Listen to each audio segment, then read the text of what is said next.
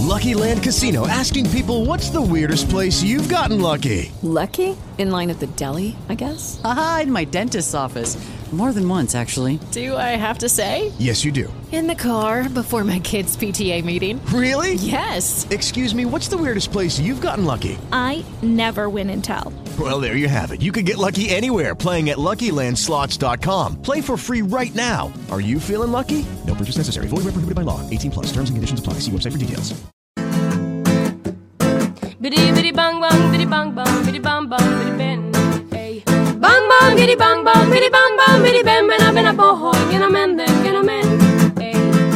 Early early Sunday morning it was a big girl just smuggling. Víctor Renore, bienvenido a Línea Clara. Muchas gracias por invitarme.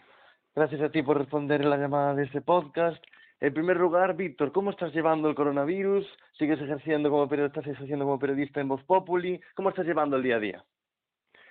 Bueno, pues es una situación que creo que es muy extraña para todos. Eh, la mayoría de los periodistas hemos tenido la suerte de que de que no nos echen inmediatamente del trabajo. Ha habido recortes, pero no ha habido no ha habido eres ni ERTES. A ver cuánto dura. Pero eh, yo creo que es un poco pronto para ver las las eh, las consecuencias de, de esta crisis y que de momento los periodistas la verdad no nos hemos llevado la peor parte porque han subido mucho las audiencias de los medios porque la gente quiere quiere detalles, quiere información y quiere análisis sobre lo que está pasando. ¿Resides en Madrid? Sí, vivo en Madrid. ¿Cómo estás llevando esto de seguir en fase 0, 0,5? Bueno, pues yo creo que hay que llevarlo, eh, hay que llevarlo con disciplina, porque cuando hay una crisis nacional eh, es muy importante eh, seguir eh, las instrucciones del gobierno, que haya alguien al cargo y que y que y que vele por el, el interés de todos. Lo que pasa es que me parece que está siendo muy interesante el debate sobre eh, las libertades civiles, hasta qué punto tenemos que que defenderlas, eh, esa tensión que hay entre la obediencia, que todo el mundo entendemos que, que es lo que toca en este momento, y la no renuncia a las libertades civiles, ¿no? Eh, y, y creo que es un debate, un, un, una cosa que me pone un poco triste es que parece que la que la derecha está bastante más eh, sensibilizada eh, con defender las libertades individuales que la izquierda, ¿no? Porque la izquierda tiene un discurso de lo colectivo que siempre ha primado y que tiene su sentido, pero que yo creo que no se puede dar si no estamos eh, eh, que, ese discurso de lo colectivo se tiene que compatibilizar con una defensa tan eh, tan digamos intensa como hace la derecha de las libertades individuales que, es, que son básicas también. Las protestas de, estos días en Núñez de Balboa, que ahora ya se han extendido por otras zonas de Madrid y otras capitales de, de, de España, ¿crees que serían igualmente multitudinarias si el gobierno fuese del Partido Popular? Bueno, a mí no me gusta hacer, a mí no me gusta hacer profecías, ¿no? Los periodistas tenemos tendencia a hacer de Nostradamus todo el rato, de va a pasar esto, va a pasar lo otro, o, o de prestar más atención a los que aciertan cuando hay veces que te aciertas por casualidad, o, o hay veces que te equivocas habiendo hecho un buen análisis. Creo que no es buena idea hacer profecías. Lo que me, lo que me interesa es eh, que la reacción de la izquierda a las protestas de Núñez de Balboa ha sido ridiculizarlas, ¿no? En plan, eh, estos pijos, tal, de que tienen que quejarse y tal. Yo creo que esta es la típica situación donde es verdad que el virus no afecta igual a las clases bajas que a las clases altas, pero evidentemente todos perdemos algo, ¿no? Las clases altas están perdiendo dinero, están per perdiendo libertad de movimientos, eh, a la que están muy acostumbrados, eh, están perdiendo esa sensación de que en cualquier momento puedes hacer lo que quieras que, que, la, que la tienen y es normal que se, que se, que se asocien, protesten y que, y que intenten cambiar la situación. Creo que hay que, eh, más que reírse de ellos, que siempre es el primer tic que te sale y tal, eh, creo que tenemos que ser conscientes de que las, eh, la limitación a las, a las libertades personales eh, tiene que ser siempre um, lo más pequeña posible por el menor tiempo posible y que eso lo tendríamos que defender igual eh, la izquierda y la derecha. Y creo que lo de Núñez de Balboa, eh, lo que me ha parecido interesante es que seguimos anclados en ese discurso guerra civilista de mm, el barrio de Salamanca contra Vallecas, que en realidad es, verdad, o sea, quiero decir, son realidades muy diferentes a las que se trata diferente, pero que es un discurso donde la, izquierda siempre pierde, porque lo que la impresión que transmite es la de que queremos ganar en Twitter la guerra civil que se perdió en el en el del 39 y eso es una cosa que a, la mayoría de la gente, en mi opinión, o por mi percepción, a la mayoría de la gente le parece, lo que le transmite es que hay una impotencia de la izquierda que quiere ganar guerritas culturales en vez de eh, jugar eh, la batalla política que hay ahora. En su libro Arde en las redes, Soto Ibars hablaba de, de, esa guerra cultural, hablaba del concepto de la por censura y decía que esas, esas batallas culturales se estaba dando especialmente en Twitter. ¿Has hecho referencia a eso? ¿Estamos en plena guerra cultural?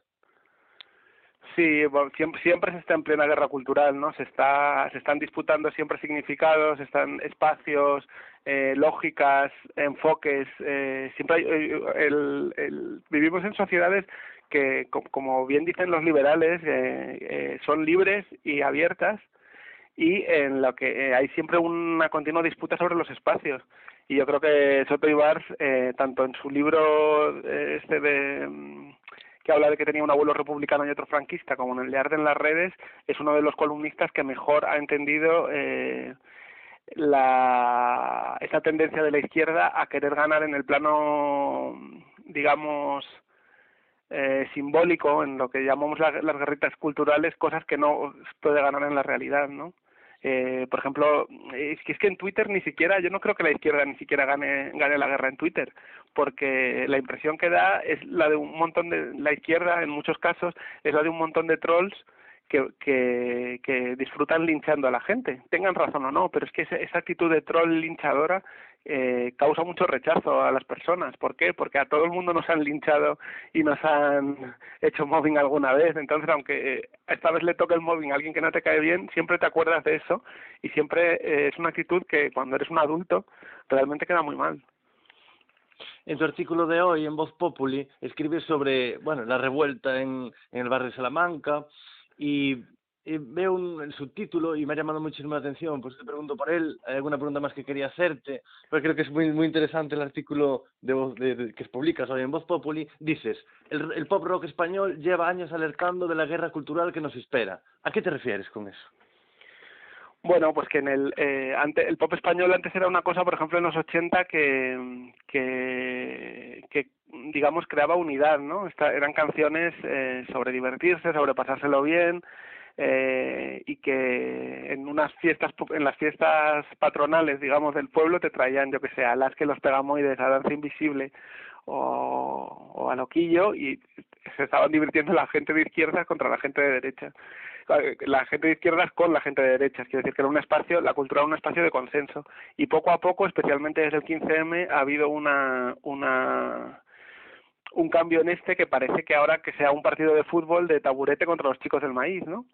Y, y yo creo que eso es un es un es un error quiero decir eh, porque como he dicho antes es que eh, parece que la izquierda está eh, atrancada en cuestiones de guerra civilismo y que es incapaz de hablar de conflictos eh, de conflictos actuales o cuando lo hace lo hace de una manera un poco agresiva y panfletaria. Dices en este artículo que mm, que ha montado el tablero global de las guerras culturales en el siglo XXI, hace referencia a libros, a películas, a música. Eh, ¿qué, ¿Qué temas de los últimos, dices que a partir del año 2015, 2011, entre 2011 y 2015, la izquierda iba ganando, digamos así, la música pop rock, pero que ahora está perdiendo fuelle? ¿Podrías decirme algún tema que indique eh, que antes ganaba y que ahora pierde fuelle? Sí, eh, bueno, a ver, entre 2011 y 2015 es, eh, el, es lo que pasa es el 15M, que uh -huh. según una encuesta una encuesta del país llegó a tener las, las demandas del 15M llegaron a tener un 80% de aceptación entre toda la población española y 2015 que es digamos el año estelar de Podemos donde consiguen los los 5 millones de votos y parecía que en este país iba a haber un cambio de, de, de paradigma cultural no de la llamada cultura de la transición a algo nuevo y diferente que también se daba por la derecha porque Ciudadanos también le comía mucho terreno al PP. Ahora todo ha vuelto al, viejo bipartidismo de siempre. a mí lo que me interesa en el último artículo que hablo respecto a las guerras culturales es, por ejemplo, que, que quien creo que quien mejor ha explicado el, paradigma que tenemos ahora es un autor cristiano marxista que se llama Christopher Lasch, que escribió un libro que se llamaba La rebelión de las élites. El problema que tenemos ahora es que las élites, los que mandan, los que tienen más dinero, eh, han dejado de sentir responsabilidad hacia la sociedad. Siempre, a lo largo de toda la historia, la gente con dinero y con poder sentía responsabilidad en la sociedad. Vale, yo vivo mejor que vosotros, pero tengo una obligación con vosotros que es que tengáis educación, sanidad, una buena vida, acceso, por ejemplo, a, hablo de, de antes del Estado moderno, acceso a vuestras ceremonias religiosas, a vuestras fiestas y tal. Había una responsabilidad. En los años 80, con la revolución de Reagan y de Thatcher, las élites dejan de, sentir esa responsabilidad eh, esa responsabilidad hacia los digamos subordinados o hacia la gente que no tenía dinero. Y entonces empieza esta tendencia que sufrimos ahora que es que las empresas están todas en paraísos fiscales que los ricos se juntan en barrios cerrados donde tienen muchísimos servicios y un, un, nivel de vida muy alto y se sienten totalmente desapegados de lo que le pasa al resto de la sociedad y ese es el problema que tenemos y a mí me parece muy significativo que un digamos un analista político como el analista este que tuvo Trump para ganar, eh, Steve Bannon, Steve Bannon, Bannon. Bannon eh, sea el tío que más ha hablado de Christopher Lash en, en los últimos tiempos. Él, por ejemplo, Christopher Lash hacía una crítica de la contracultura, de cómo era un movimiento, cómo terminó siendo, aunque tuviera sentido al principio, un movimiento individualista y narcisista, que eso es algo que la izquierda todavía no ha asumido.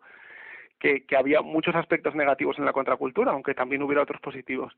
Y entonces eh, es alucinante que cogiendo a un autor claramente de izquierdas como Lash, alguien de derechas como Steve Bannon haya conseguido o haya contribuido a llevar a Trump a la Casa Blanca y entonces creo lo que estoy diciendo es que debemos eh, prestar más atención a, algunos de nuestros analistas políticos, aunque algunas posiciones sean antipáticas. Por ejemplo, eh, era un tío muy partidario de la familia y de los vínculos comunitarios, que la izquierda, eh, por ejemplo, con la familia siempre ha tenido, con, con ciertas cosas que crean unión, como los valores familiares o como el sentimiento de querer a tu país, al, al nacionalismo, pues la izquierda ha tenido siempre como mucho rechazo y ahora tenemos situaciones absurdas como que como que la izquierda tiene un problema muy grande con el con el nacionalismo español pero no lo tiene con el nacionalismo catalán por ejemplo. Y entonces eso hace que un montón de gente equivocadamente o acertadamente se, se aleje de los de los parámetros. Creo que es una situación muy muy complicada y donde las batallas culturales tienen un papel importante escribiste el 29 de abril en Voz Populi Jorge Javier y los millonarios eh, bolcheviques de la cultura. Hablabas del, Merlos Gate, así le llamaron en Sálvame entre cinco, y escribías que Jorge Javier pertenece a esa izquierda caviar donde militan Almodóvar, Maxim, Maxim Huerta, Roures, etcétera, y dices que son amigos eh, de la ingeniería fiscal unos y otros de usar la alfombra roja para reclamar subvenciones. Eh, ese, ese día en el que escribiste ese artículo la noche anterior había habido una polémica muy grande en Twitter porque Jorge Javier había dicho que Sálvame era un programa, eh, si no recuerdo mal, de como dijo, de maricones y, y, y de izquierda, ¿no? Rojos, rojos y maricones. De, rojos, y maricones, efectivamente. Tú ah, escribiste ese artículo. ¿Cuál es tu opinión del Merlos Gate que hemos sacado el limpio eh, de esa batalla cultural?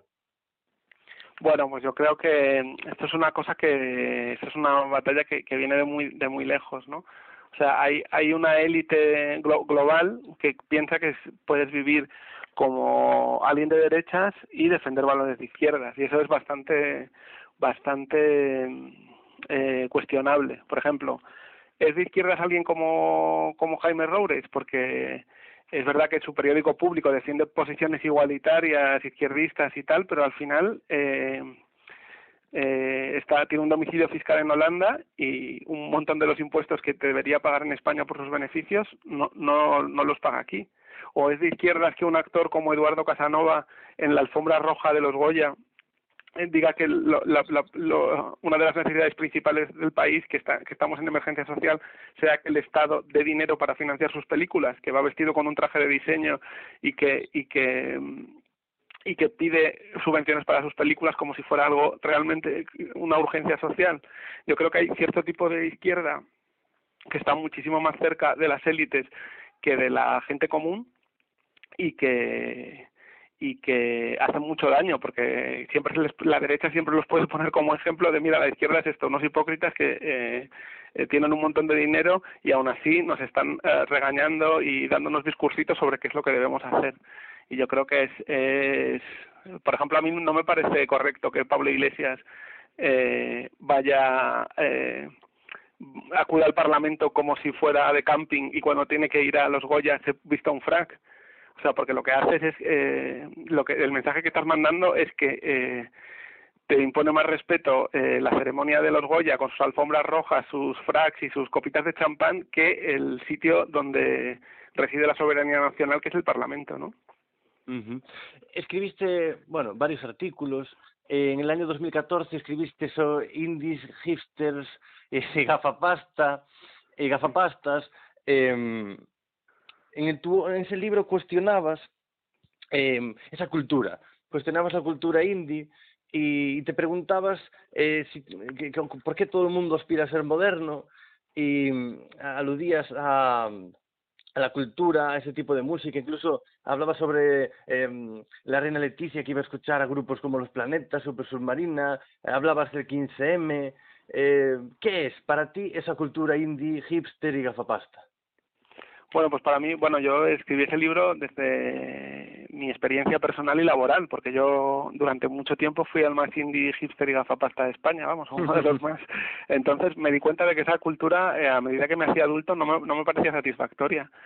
En el fondo es, eh, en muchos sentidos, es una compensación simbólica de carencias materiales. Es como, bueno, yo no tengo mucho dinero, eh, ni tengo muchas posibilidades laborales, pero mi tipo de consumos culturales me incluye de alguna manera en la élite, ¿no? Porque yo soy un chico que ha ido a colegios privados y que ha estudiado inglés, entonces España es una cosa como súper cutre y, realmente donde se hace una cultura interesante es en Londres, en Nueva York y en Los Ángeles.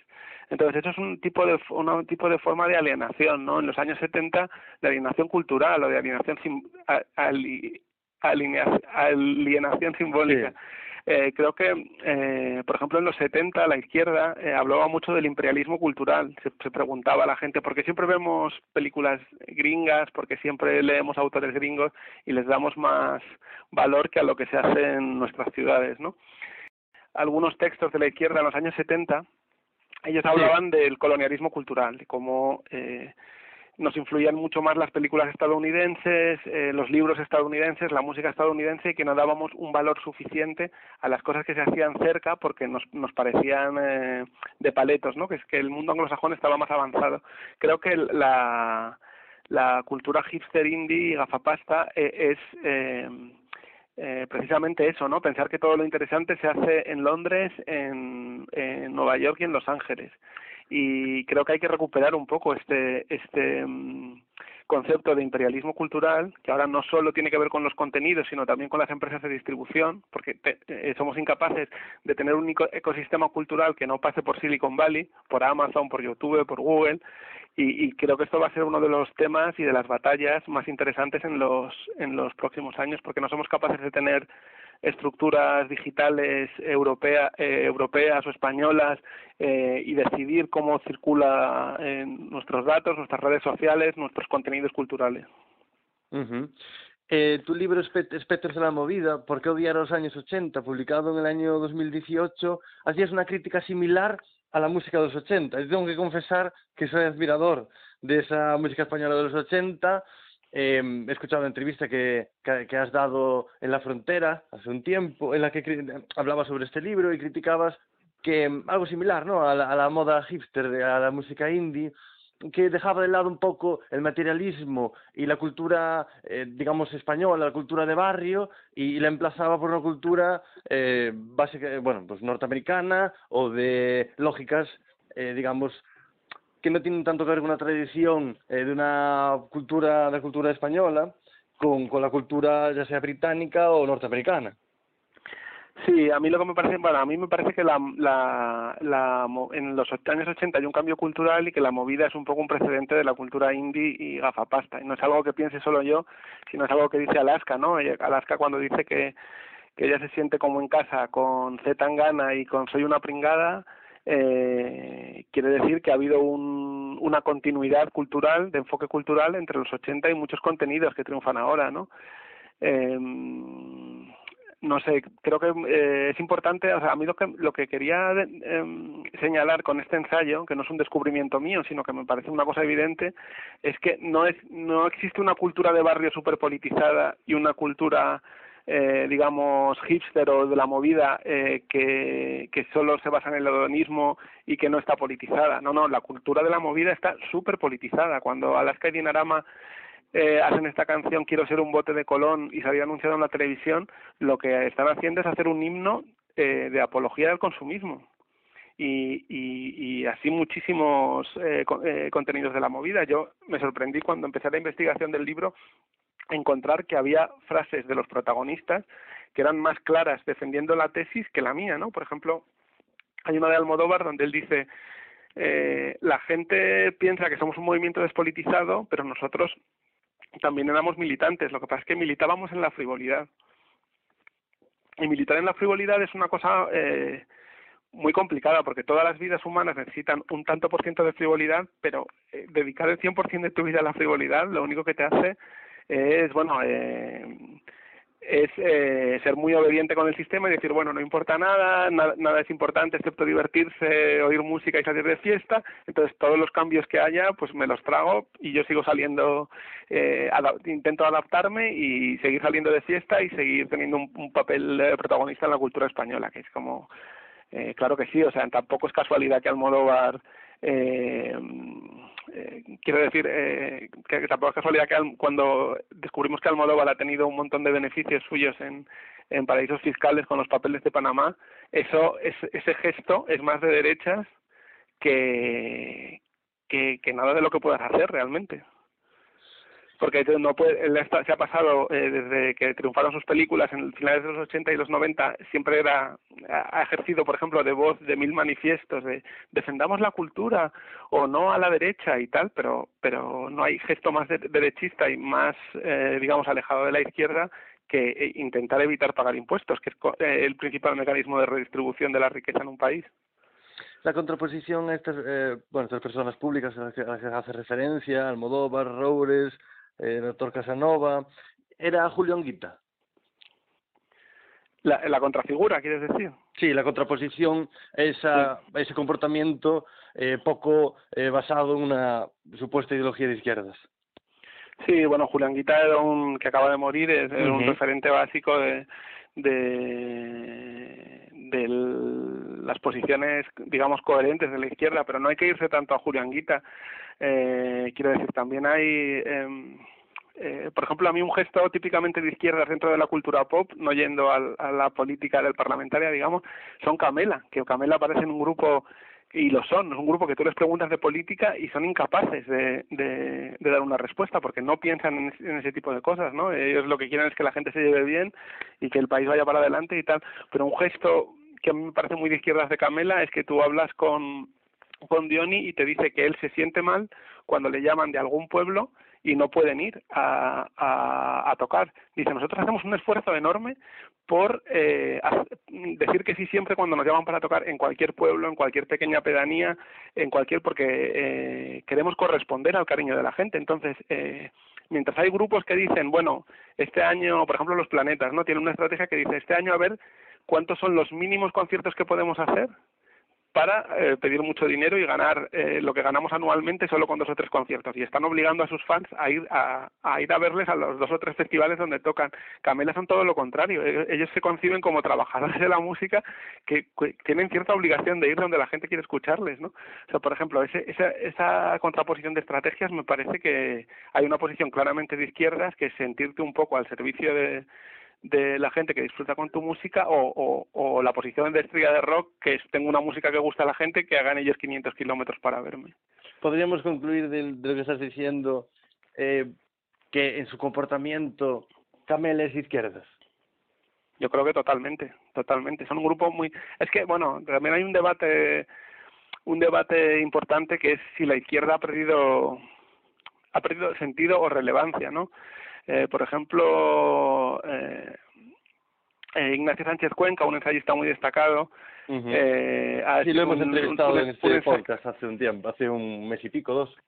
pues muy acertadamente porque es una persona con cosas que decir. Eh, Tiene este libro reciente que se llama La izquierda haciendo un ciclo eh, y, y dice Sí. que han perdido un, ha perdido un poco que puede haber perdido un poco sentido y que si tú miras ahora, por ejemplo, en Occidente, hay muy pocos partidos de izquierda que superen el 15%.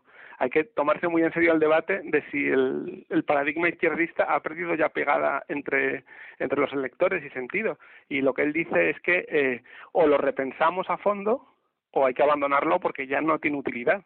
Entonces yo, para mí, desde es una de las cosas que me atrajo de Podemos, ellos eh, intentaron eh, durante un tiempo eh, hablar de arriba y abajo, gente que sale ganando en cualquier crisis versus gente que sale perdiendo en cualquier crisis, y, eh, y eso es lo que les, ese, ese discurso fue el que le, eh, caracterizó su etapa de mayor ascenso eh, político.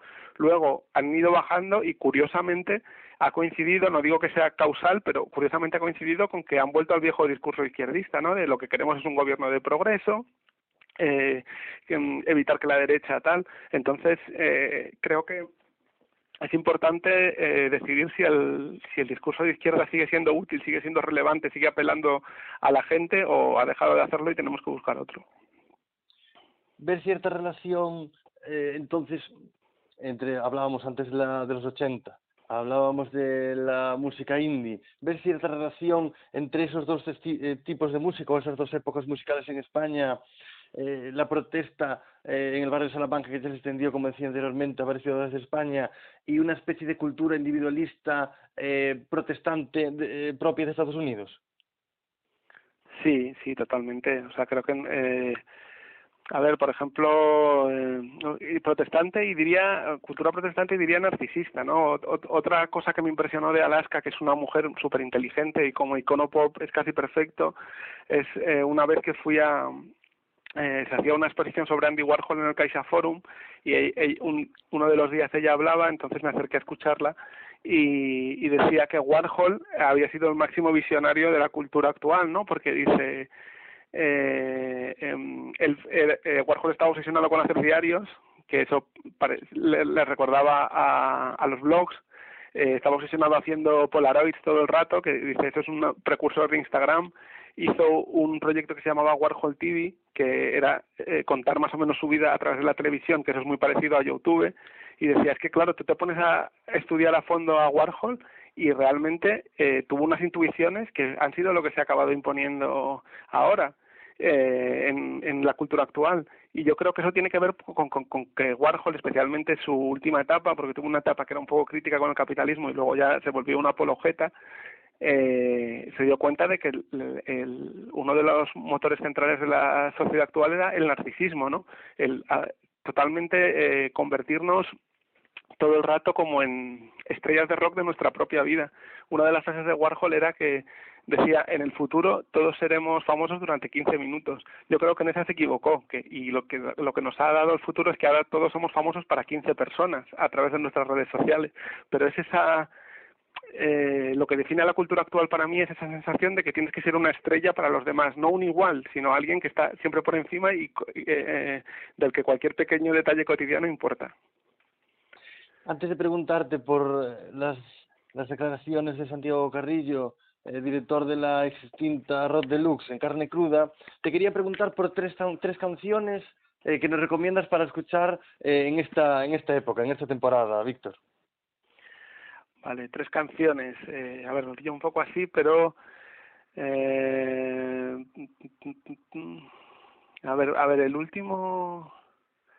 La, la última fiebre musical que me ha dado es eh, un cantante mexicano que se llama Luis Miguel, que siempre ha estado muy poco, muy poco de moda, pero pero que realmente musicalmente es un tío muy muy potente, ¿no? O sea, para mí, si tuviera que explicar eh, por cómo estamos fascinados por la cultura americana y despreciamos la nuestra, eh, la que se hace en castellano es por qué Frank Sinatra a todos nos parece super cool y Luis Miguel nos parece lo, lo peor eh, lo peor del mundo. Entonces, eh, no sé, yo recomendaría cualquiera de, de sus boleros, porque él tuvo una etapa de cantante pop y, y luego tuvo un trabajo muy importante como de poner al día los boleros, por ejemplo, de Armando Manzanero.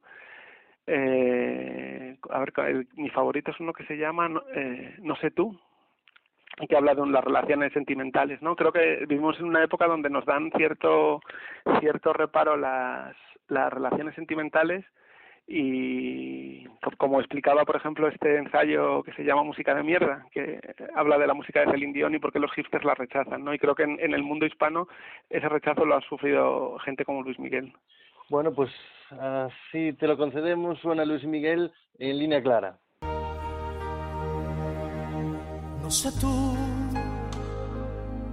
pero yo no dejo de pensar. Otra cancioncilla por ahí, Víctor.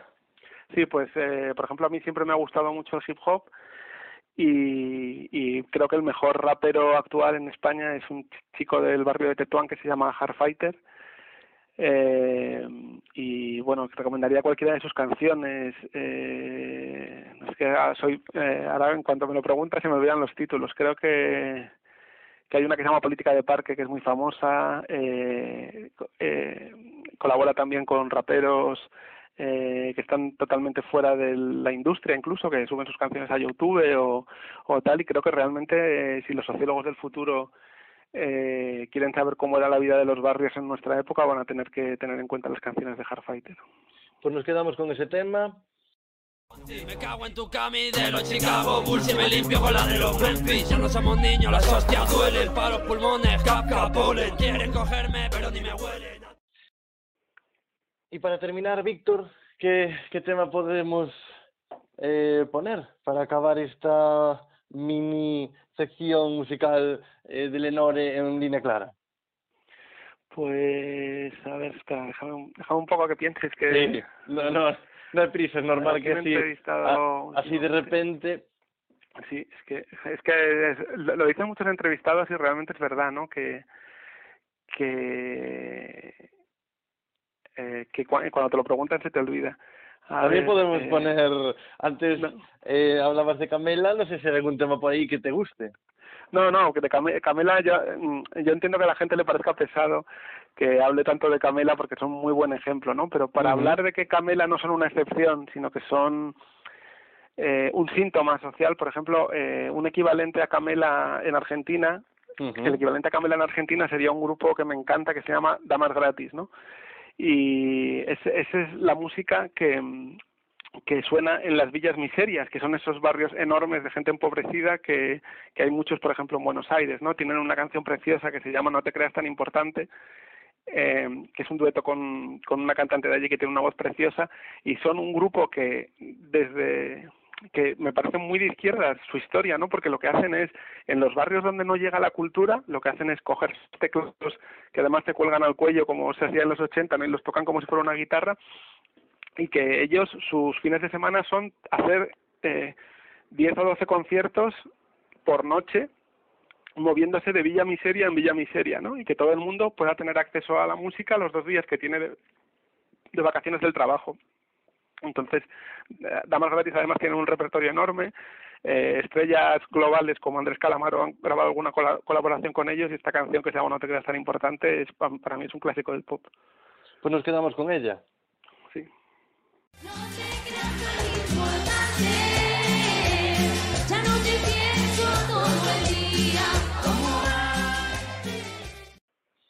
Víctor, ahora sí, te tengo que preguntar por, bueno, por esas declaraciones de Santiago Carrillo en carne cruda. El viernes entrevistamos en este podcast a Javier Gallego, eh, nos expresó su opinión y, bueno, nos dijo algo así como que le había pillado un poco de, de imprevisto, esa, eh, de imprevisto esa polémica y que no, no, no la conocía y que él pretendía hacer un programa homenaje a la revista eh, Rock Deluxe. Eh, ¿Cuál es tu opinión, Víctor?